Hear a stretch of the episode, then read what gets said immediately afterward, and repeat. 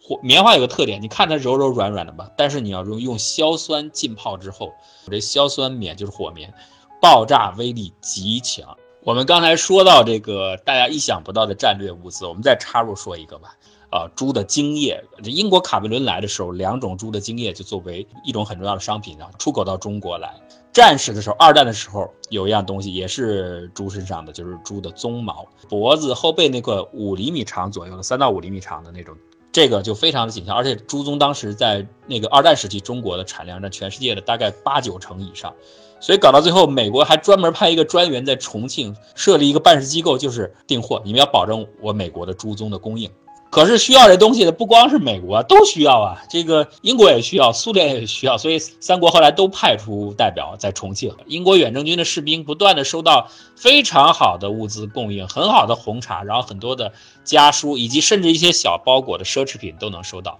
但是呢，现在我说出意外，就是他们突然发现藏族人开始动他们补给线的主意了。突然也不知道谁发出令，这个枪声大作，然后开始嗷嗷乱叫。英国人正在睡觉呢，睡得正香甜啊！突然敌人来啪啪啪了，于是只好中断梦里面的啪啪啪，起来，这大家穿着各种各样的睡衣呀，然后内裤啊，非常不情愿，因为很冷啊。那在这三面当中，最陡的是东南方向，因此我们都能想象得到，从东南方向攻是最困难的。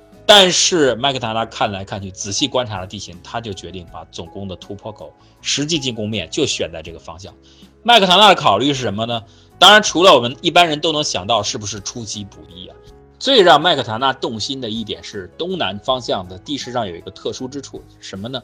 就是在我说的这个扇形的一个谷的山面上，它凹进去一道沟槽，宗堡上的枪弹就不容易射到了，在里头是很安全的。当然，西藏人也不傻，他们也注意到这儿有个沟槽，那他们怎么办呢？他们在那儿修了两道墙，但是麦克唐纳一想，我有炮啊，所以我可以走。战场上所有的野点全部扫掉，而炮兵部队呢，开始精确的对准我说的那那两道墙轰炸。当时没有电报，没有手机，它是怎么互相通讯的呢？就是反光镜。哎，这个特别好，拿一个小镜子，老远都能看得很清楚。只要阳光灿烂的时候。晃一晃，就跟那个祈雨的道理一样，大家就明白约定好的意思是什么啊？英国人的整个战术配合确实很到位，像我刚才说的，等于四点发动总攻，四点多钟不到五点的时候，已经完成了对宗堡的制高点的占领。到了六点钟，战斗就基本结束了，所有宗堡里的人全部都被清扫掉了。他不是叫凤泉吗？自己自称叫冯老子啊，而且不分是谁，包括陈春轩请他俩人晚上喝酒，也是脱口而出奉老子。陈春轩不是很会划拳，他玩不过凤拳，就连输了好几把。陈春轩不行，那我是上级，我输肯定过不去吧，非要再划。最后把凤拳说急了，凤拳直接来一句：“大帅今天耍的好高兴啊！你要非玩，今天凤老子就跟陪你陪到底。”一下语惊四座，旁边还有好几位陪着呢，太嚣张了，果然过于强势了，树敌太多。他死了以后，老百姓给他送了一副帘子，叫“凤老子已称多年，狗奴才你有今日。”当时在巴塘负责管理的西藏的主要势力是三巨头，也叫三曲宗，分别是巴塘的正副土司加上丁林寺的代表。这个丁林寺你一听是个寺庙，其实不得了啊！这个寺庙的地位非常高，就是因为这个寺的活佛曾经认过达赖喇嘛的经师。这个除了拉萨黄教三大寺以外，那祖寺以外，底下还有很多的子寺，子寺下面还有孙寺，就是通过这种方式星罗棋布的分支方式来控制整个藏区。西藏当时的固川宝藏就是这样的。你要想实施这个策略，你必须精细的推算、精细的估计各个方面的反应。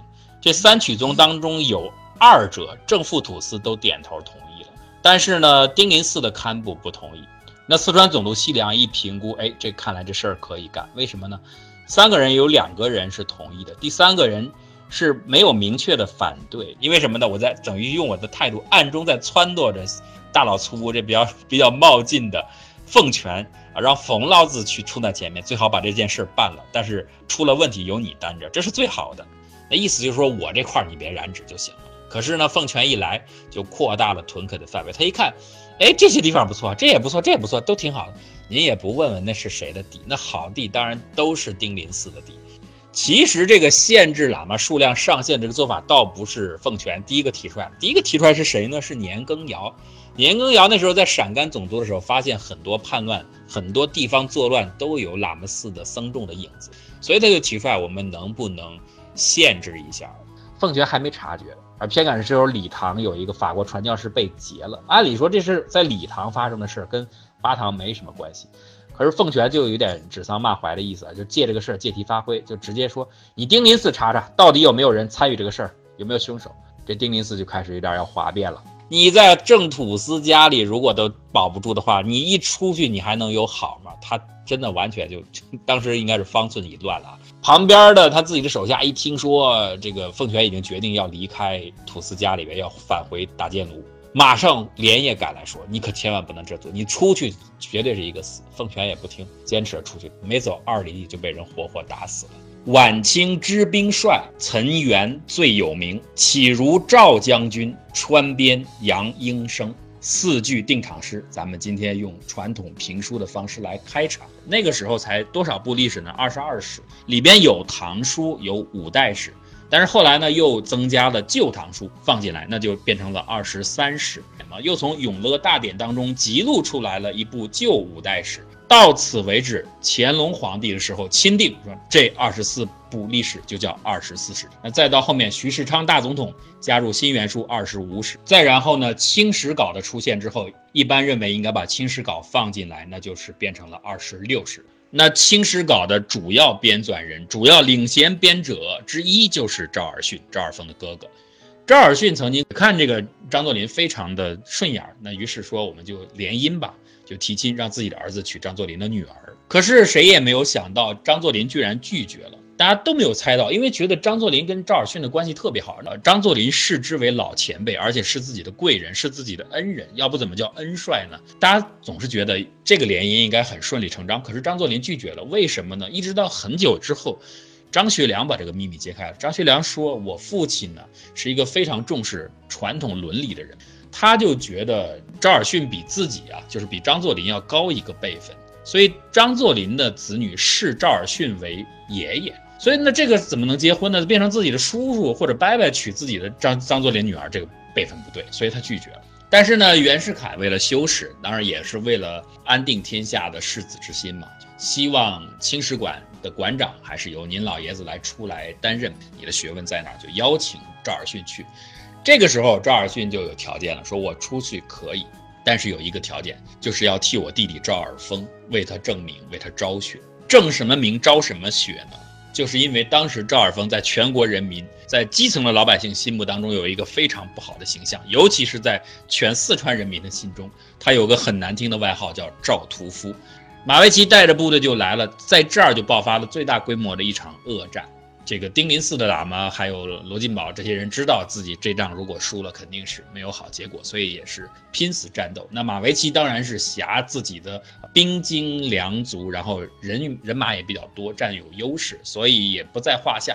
然后这位老哥干什么事儿呢？当地的村子里也有回族的这个乡亲，就找到马维奇了。一听说马维奇是回族，很高兴，大家很亲切。我们也没别的要求，咱们是不是能修一座清真寺？什么？可是马维奇把自己的正事儿给忘了。一高兴，好，这个大伙儿簇拥着我，都是同教门的人，当然很高兴，那就修吧。他就一心一意在修清真寺。这个事儿报到西凉那儿，就是四川总督那儿，西凉这头就大了，嗡。赵尔丰走的时候，看见一个老头和一个当兵的吵架。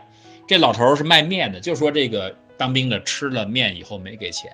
赵尔丰说：“那好办，来把这个当兵的给我杀了，杀掉以后把肚皮给我剖开，剖开以后看看他胃里有面没有。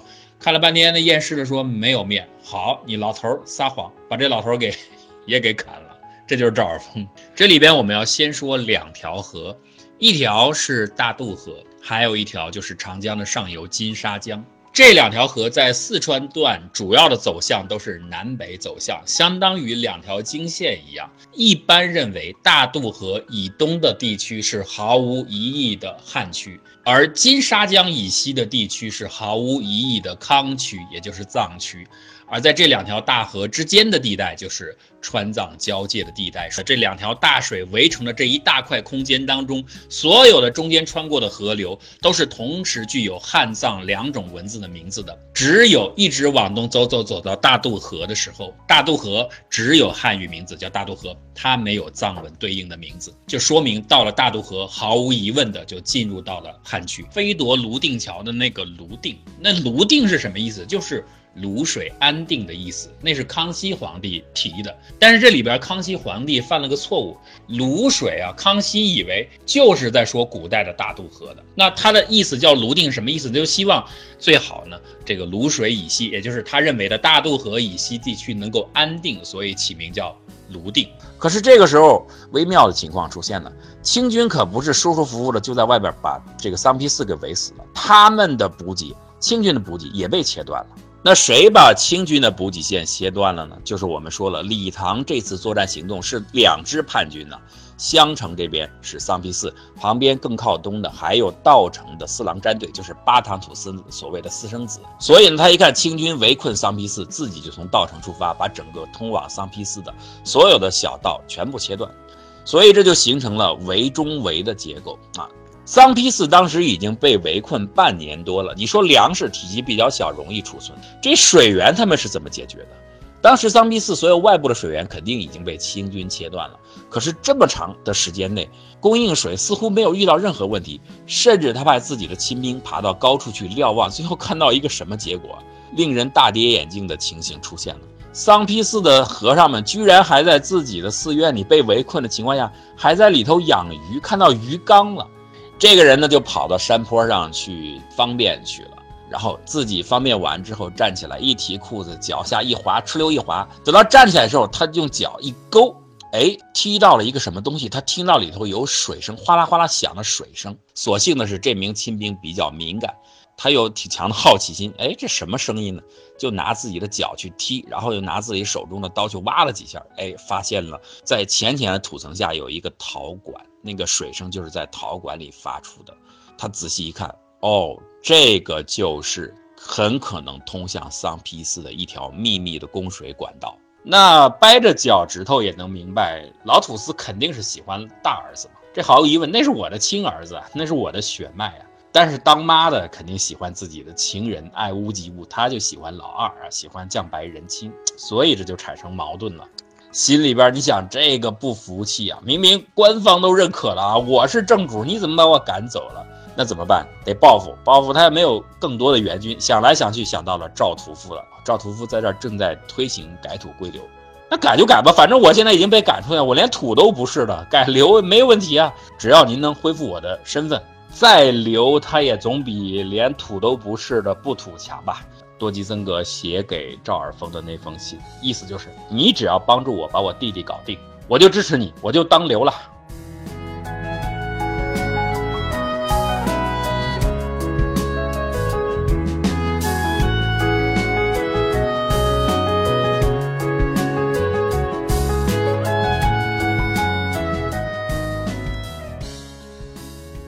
上片花出自我的个人付费专辑《谷歌杂谈》，欢迎新老朋友订阅支持，多多捧场。订阅方式，您可以首先关注我们的公共微信账号“谷歌古典”，在其中输入“谷歌杂谈”四个字，就可以得到自动回复。谷歌杂谈，杂而不乱，谈而不空。在未来一年，我们将继续为您奉献精彩内容。再次感谢大家的支持。